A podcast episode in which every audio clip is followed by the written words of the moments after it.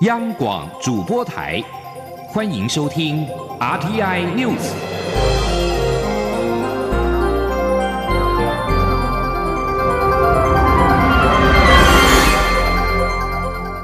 听众朋友您好，欢迎收听这节央广主播台提供给您的 RTI News，我是张顺祥。石油输出国家组织成员跟十个产油盟国七号同意，明天开始每天减产一百二十万桶的原油，以提振油价。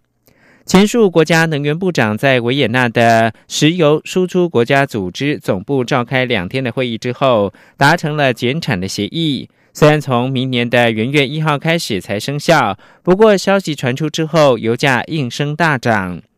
伊拉克原油部长盖德班表示，每天将总共减产一百二十万桶，只略高于目前全球产量百分之一的前述减产配额，将包括了石油输出国家组织十四个成员，每天一共减产八十万桶，以及俄罗斯跟其他九个非石油输出国家组织的成员国减产四十万桶。减产不涵盖。伊朗、德黑兰以该国的能源业遭到美国制裁为理由，要求豁免减产。美国官员对贸易政策释出互有冲突的讯息，导致了美国股市七号开高走低，午盘卖压加剧，中场三大指数重挫了超过百分之二，其中以科技为主的纳斯达克指数狂泻了超过百分之三。道琼指数暴跌超过五百点，纳斯达克指数重挫了两百一十九点，或百分之三点零五，以六千九百六十九点作收。道琼工业指数是跌了五百五十八点，或百分之二点二四，收在两万四千三百八十八点。标准普尔五百指数是跌了六十二点，或百分之二点三三，收在两千六百三十三点。反核时公投过关，日本外相表态，台湾恐怕因此没有办法加入跨太平洋伙伴全面进步协定。主责经贸谈判的行政院政务委员邓正中强调，争取加入跨太平洋伙伴全面进步协定 （CPTPP） 的工作不能够停止，会向日方沟通说明，也会持续为加入 CPTPP 做准备。由于日本是 CPTPP 的主导国家，台湾寻求加入跨太平洋伙伴全面进步协定第二轮谈判时，日方态度至为关键。对于日本外相公开表态，台湾通过反核时公投没有办法加入 CPTPP 一事，邓正中强调，争取加入 CPTPP 的工作不能够停止，仍需持续向日方来沟通说明。希望日本政府协助台湾加入，同时台湾也将持续为加入 CPTPP 做准备。日本外相河野太郎在七号表示，台湾管制日本食品进口一事导致没有办法参加 CPTPP。在晚间驻日代表谢长廷被问到是否预测日方有报复性措施时，则回答说不敢预测。反核时公投过关。日本外相表态，台湾因此会难以加入 CPTPP。公投的领衔提案人郝龙斌表示，外交部应该捍卫台湾人民的权益跟尊严，积极的跟日方沟通。为了解决裁判的歧义，立法院三读通过，在终审法院设置大法庭裁判法律争议。各级法院审理案件的时候，假如对法律的见解不一，大法庭必须针对争议性的法律问题举行言辞的辩论，统一法律的见解，避免法院的判决出现了初一十五不一样。请记者刘玉秋的采访报道。各级法院审理案件时，若对法律见解不一，例如对贪污的认定是采用实质影响力说，或是法定职故说，通常会参考过去的判例，或透过最高法院决议机制，以决定采用哪种说法。但因参考判例缓不济急，且最高法院审理案件时鲜少进行言辞辩论，法庭活动也不公开，当事人欠缺实质参与。面对重大法律争议时，社会欠缺讨论沟通，引发法院判决初一十五不一样的质疑。为此，立法院院会三读通过《法院组织法》及《行政法院组织法》修正案，明定最高法院及最高行政法院需设大法庭，裁判法律争议，统一法律见解。参与修法的民进党立委尤美女表示，过去经常发生法庭甲跟法庭乙对于同个事实有不同的认定，不同的见解会有不同的判决，造成人民对司法的不信赖。修法后，最高法院或最高行政法院各庭意见分歧时，大法庭必须举行言辞辩论，就争议法律问题实质讨论。在这一次的修改里面呢，最最高法院的时候呢，或是最高行政法院意见各个庭的意见有所分歧的时候，那就必须组成大法庭。那透过大法庭的一个言辞辩论呢，来做成决议。这样一个决议呢，是一个中间的一个啊裁定呢。那这个中间的一个决议呢，它对于这个原来提案的法庭呢是有拘束力的。那用这样的方式呢，来统一见解。那这样子以后呢，人民就不会再说，哎，同一个案子为什么对 A 是这样的判决，对 B 呢？又是另外一个判决，让人民对法院呢没有办法产生信任感。民进党司法法制委员会召回周春明也说。未来设立于最高法院、最高行政法院的大法庭，将由终审法院的十一名法官组成。除了院长及提案庭指定庭员外，其余的九名庭员以票选之。同时，也增订大法庭票选庭员兼任庭长者不得超过总人数二分之一的条款，以避免论资排辈，造成票选出现者皆为各庭庭长。大法庭庭员所持法律见解，如与多数意见不同，可出具不同意见书，与大法庭裁定一并公布周知。三度条文也一并废除了颇具争议的判例决议制度，同时增订过渡条款，确保大法庭制度施行后三年内，人民仍得对判例决议申请释宪，保障人民诉讼权益。中央广播电台记者刘秋采访报道。内政部修法管制假讯息，引发外界质疑有侵害言论自由的疑虑。对此，内政部表示，现行的社会秩序维护法本来就有相关的管制，现在只是把条文定义的更清楚。政府绝对不会干涉民众的言论自由，而是希望避免假讯息影响到社会的安定。央广记者刘品希的报道。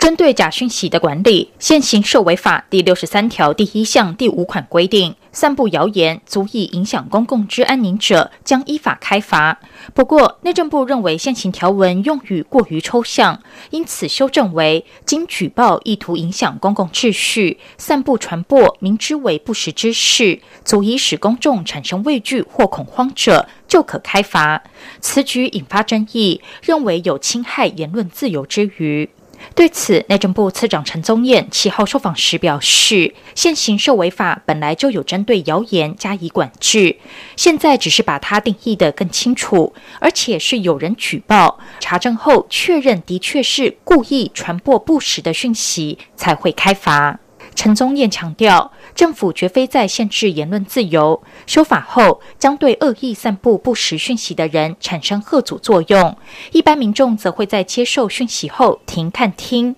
进一步确认讯息的真伪，这有助于社会安定。他说：“我我觉得这个修正是一个往正面的方向，不会去限制言论自由，绝对没有这件事，对不对？”台湾就是一个言论自由的国家，我们绝对不会有施设到这个部分，而是我们希望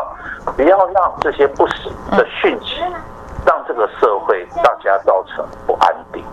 至于未来落实上是否有困难，陈宗彦说，在修法过程中会与执行部门充分讨论，事后也会针对执行人员进行完整的训练。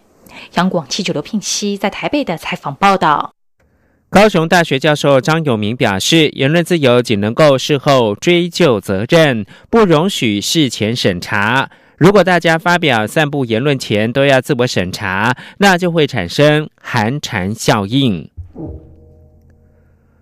国发会主委陈美玲表示，明年将是地方创生的元年，政府已经拟定多项的策略。其中，由于地方的乡镇区公所人才不足，他们已经跟人事总处讨论，未来将透过借调等方式，让中央机关的公务人员能够认领故乡，到偏乡来服务。请记者杨文军的报道。为应应未来总人口减少及人口过度集中都会区问题，国发会七号公布地方创生国家战略计划草案，拟定企业投资故乡、科技导入、整合部会资源、社会参与创生、品牌建立等五大方向，期盼二零二二年让地方移出人口等于移入人口，二零三零年让地方人口回流。值得注意的是，在整合部会资源中，国发会指出，推动地方创创生涉及许多专业领域，乡镇区公所的人才及人力不足，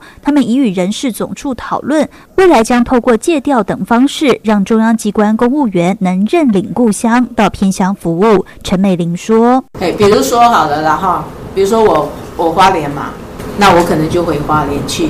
好，那我可以借调，可以回去一年或两年的时间在那边工作，这样子。”你的直区还是在台北，但你可以人可以到那边去。陈美玲也指出，以南投中心新村为例，人事总处针对北部中央机关公务员进行调查，居然有四千位公务员表达愿意到中心新村服务，让他觉得这项政策相当可行。明年就会规划出相关细节。在经费方面，陈美玲提到，他们盘点了各部会资源，发现有很多重复、错置、浪费的情况。未来将以投资代替补助，让创生事业永续，而不是像烟火似的烧完就没了。另外，这项草案也将鼓励企业投资故乡，认养创生事业。后续会请财政部严拟提供税负及租金优惠等。中央广播电台记者杨文君台北采访报道。格莱美奖入围名单揭晓，设计师萧清扬操刀，凭借着董事长乐团专辑《记》，再度获得二零一九格莱美最佳唱片包装奖提名。这也是萧清扬第五度入围到格莱美奖。他说：“能够再次让台湾的传统文化之美被国际看见，很兴奋。”董事长乐团的主唱吴永吉则感慨：“很不可思议，但能够在如此盛大的国际音乐平台上面让国际看到台湾，他们也是非常开心。”请记者江昭伦的报道。董事长乐团继专辑从一开始发想到筹备，就是希望走上国际发声。为此，他们特别找来曾多次入围格莱美唱片设计奖的萧清扬出马操刀。并且想办法让专辑能够在美国发行。经过许多努力，如今终于如愿获得评审青睐，获得二零一九年格莱美最佳唱片包装奖提名。小青扬说：“这是他第五次入围格莱美，还是很高兴。没想到格莱美的评审依旧愿意给他机会，让台湾文化之美被看见，真的很兴奋，很过瘾。”小青阳说：“那借由格莱美格莱美奖这个平台。”啊，全世界再把它翻出来来欣赏台湾文化，我觉得它是一个很好的方式，因为呃，音乐无国界，用用无国界的方法来欣赏呃呃台湾在地的一个很传统的的美感啊，或者听啊音乐啊，我觉得是一个很棒的事情。萧清扬表示，这次专辑封面是根据董事长乐团音乐风格，以台湾民间祭祀的传统文化为概念，将封面设计成金纸形式。里头的歌词也是用烫印方式印制。乐迷拿到专辑，打开封面，就像是台湾传统拜拜时向神明祖先祈求心灵平安的一种感觉。这也是他一直以来努力把台湾文化，尤其是传统文化介绍给国际的一个很重要的理念。董事长乐团吴永吉第一时间听到继专辑入围格莱美，也觉得很不可思议。不过他也感叹台湾文化的美自己人看不到，反而要透过国外奖项来肯定。吴永吉说。要啊，我觉得不可思议啊，因为我觉得很多事情都是你必须去做，去做你才有机会被看到。台湾的这些文化的美，你在我们身在这这块岛屿上，反而自己都看不到。一定要透过国外的一些一些入围奖项来让大家知道，原来像我像我是队长也没也没有没有得到那个金金曲奖，因为我们自己都知道，因为。我们文化的美，自己是身在里面是看不看不清楚的。吴永吉也透露，王建民纪录片导演 Frank 才刚跟他聊到董事长乐团何时再到美国巡演，他还笑说如果入围格莱美就会去。没想到隔没几个小时就传出他们的专辑封面入围格莱美，真的很巧。既然入围了，小青阳说他很希望能带着董事长成员穿着八家将造型服装踏上格莱美红毯，肯定造成轰动。吴永吉也觉得是很酷的点子，还笑说算是第一次和格莱美沾上边，连颁奖典礼在哪里举行都不知道，但一定会参加，绝对不会错过。中国电台记者江超伦台北采访报道。旅日职业围棋棋士张许在名人战中拿到魁违九年的名人头衔。名人战的主办单位七号晚间在东京为他举行了就位的典礼。他说呢，今后想为台日棋界尽点心力，让更多人知道围棋的魅力。张许在七战四胜制的名人战前四场对局当中输了三场，但最终连赢了三场，逆转胜，拿下了名人头衔。这一场堪称史诗的名人战，也是张许的王子复仇记。张许在两千零九年被景山裕太夺走了名人的头衔。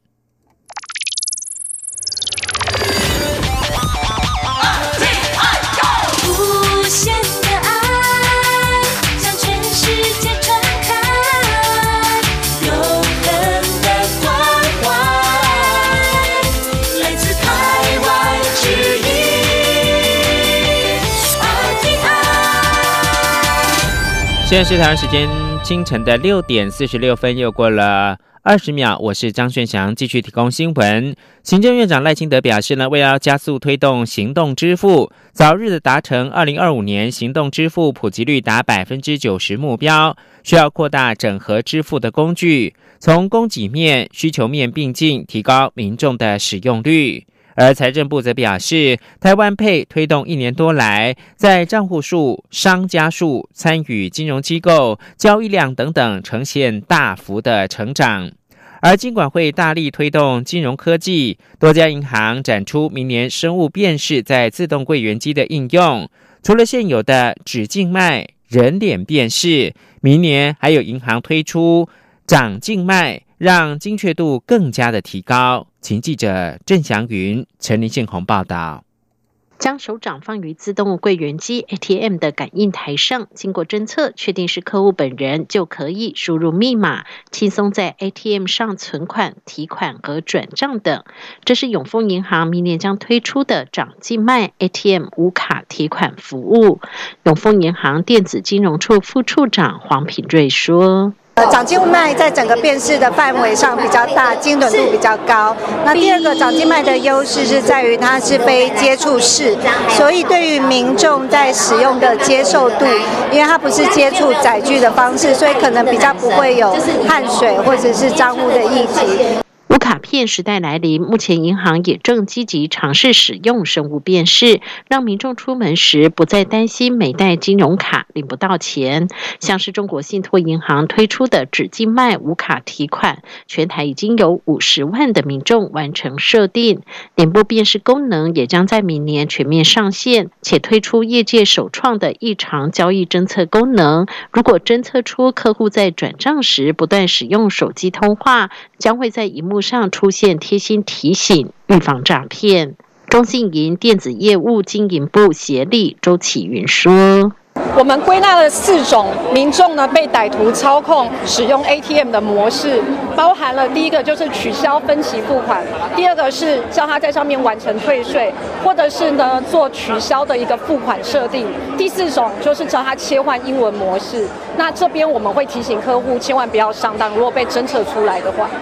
首度登场的金融科技展，各家金融机构、政府单位、大专院校及新创企业展出，包括大数据分析、区块链、AI、人工智慧等运用。像是公股华南银行推出业界首创的对话式行动银行，透过独创的 AI 互动技术，让查询汇率、转账只要透过说就能够顺利完成。中央广播电台记者陈林信宏报道。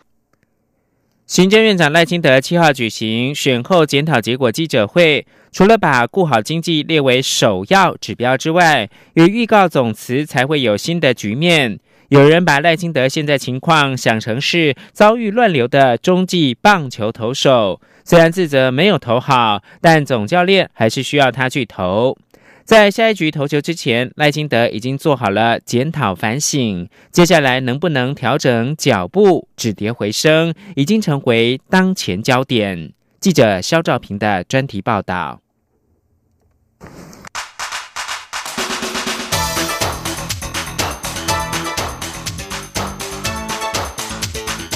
专题报道。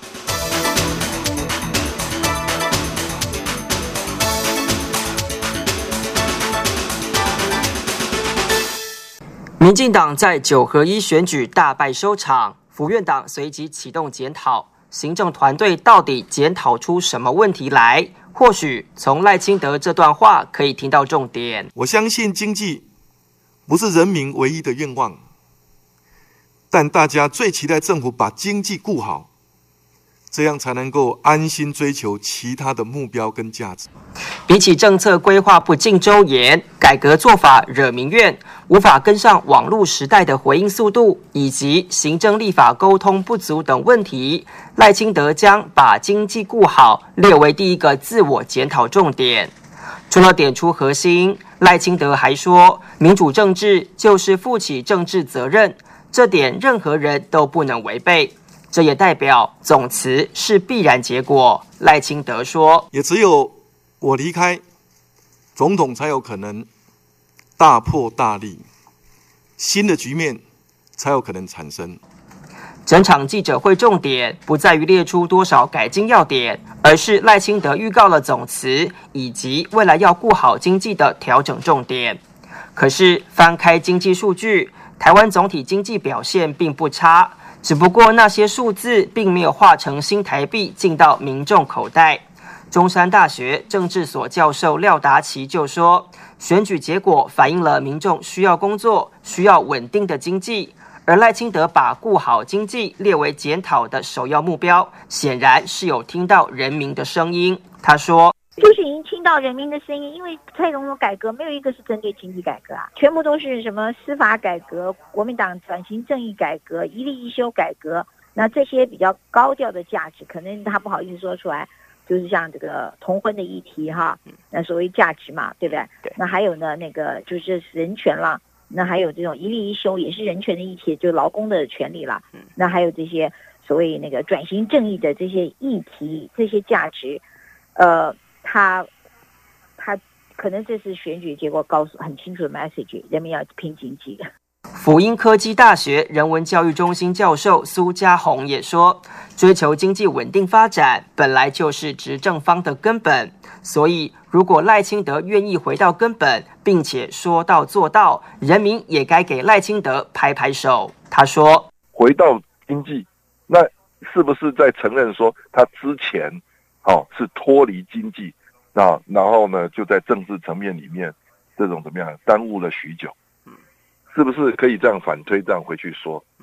哦，我我觉得他就是嘛，哦，那个那个回到经济面，他如果愿意这样讲，然后说到还真做到，我觉得那真是好事啊，啊，对台湾好的事情啊，嗯哼，哦。这应该给他拍拍手了。但不禁要问：去年才风风火火以务实内阁上任的赖清德，施政第一枪就是要解决产业五缺，怎么大选后顾好经济还会是检讨的第一道命题？或许政府推动的产业转型无法立竿见影，但启动太多改革战线，一次得罪太多人，倒是可以马上累积不满。学者廖达奇就以农田水利会改制为公务机关的修法为例，强调民众一听到民进党要改革，吓都吓死了。他说。其实地方派系都是看奶水的，动了他的本，而且你动了他的财产，所以啊，你看所有农业县垮得一塌糊涂啊！你不要以为只是韩国瑜的关系，你要看到背后你做了什么事，非常伤筋动骨。你看那个什么陈昭南什么，他都说你怎么会去动这一块呢？务实内阁却拿到《满江红》的其中成绩，学者认为问题就在于开了太多改革战线，让原本要拼经济的内阁蒙了一层灰。赖清德大方检讨错误，还预告将会总辞，这让学者苏家宏觉得确实有向人民展现检讨诚意。他说：“他他看懂了，所以他他怎么样呢？他这之前他还觉得说，他可以用改组的方式啊，就这样含含混混的带过去。可是他一旦察觉不是的时候，民进党还是一个比较年轻的政党哈，那个还是懂得怎么去调整跟应应的。那其实这个我我觉得，呃，我对于这个政党能够懂得这样这样自我的这种，哦，他有一个自我疗愈的一种机制啊。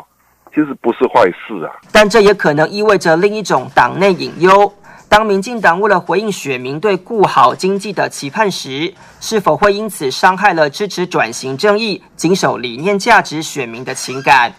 学者廖达奇就说，这将会是民进党下一道新难题。他说，一个矛盾就是他也完全导向一个资本主义的路线了，那也完全拼经济了。那如果看选票的话，国民党。毕竟拿了六百多万票了，在这个地方选举嘛，哈，我们就是光议员那些的，那民进党也有五百多万票啊，那你是不是要完全就说看到六百多万就一起加入六百多万，还是你要顾你原来有的？虽然学者点出民进党未来恐怕会有价值矛盾的问题，不过民进党团干事长李俊毅倒有不同想法，他表示。党团当然会配合顾好经济的基调而调整议题的优先顺序，但不代表民进党高举的价值理念就不会坚持。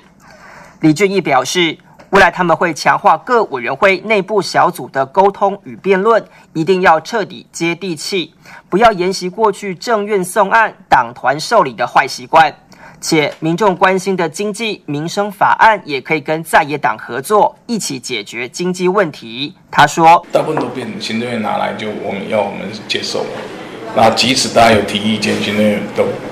不是很理睬嘛，因为他认为他案子就做好了，所以所以他对委员的意见他也不见得很很很理会啊，这个确实是问题啊。那我们现在就是要求，包括行政院，包括我们自己都都在调整。”那么，民进党中央又该如何调整呢？党务人士指出，其实大选结果出来后，府院党早已经定调要全面改组，但考量政局稳定，才会有先从党主席阁魁，再到总统府的改组顺序。且立委补选这一局非常重要，不仅代表民进党的反省是否被选民接受，更象征大师写的民进党是否已经止血。民进党现阶段的重心全放在调整脚步。赖清德之所以提出时间一到会坚定离开的说法，就是不希望外界只在去留问题上打转。对于谁要接替下任阁魁，各个低调不愿证实。对于眼前的局势发展，被视为党内新潮流要角的立法院副院长蔡其昌，就以棒球投手来比喻现在的赖清德。蔡其昌说：“现在，呃，遇到了乱流嘛。”那呃，总教练觉得呃应该继续投啊，那他就，但是他觉得他前面投的他并不满意嘛，但是总教练说现在团队是需要你继续投嘛，所以赖院长就继续当投手，就是这样的。可他对自己呢，他觉得前面几局他投的，他自己觉得他自责，他觉得投的并不是太理想嘛，就这么简单了。赖清德能不能投完比赛？蔡启昌说不知道。但这位王牌投手能否在仅剩的局数中，根据检讨后的缺失调整脚步，回应民意，是球队希望大家关注的焦点。中央广播电台记者肖兆平专题报道。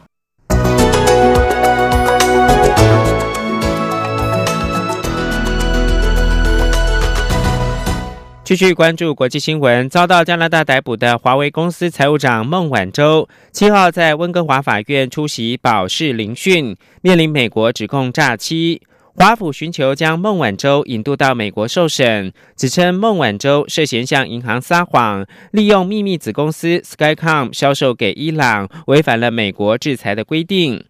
代表加拿大政府的律师以孟晚舟有潜逃之余为理由，要求法院驳回他的保释申请。在美国的要求之下，加拿大在一号逮捕现年四十六岁的孟晚舟，直到五号才公布消息。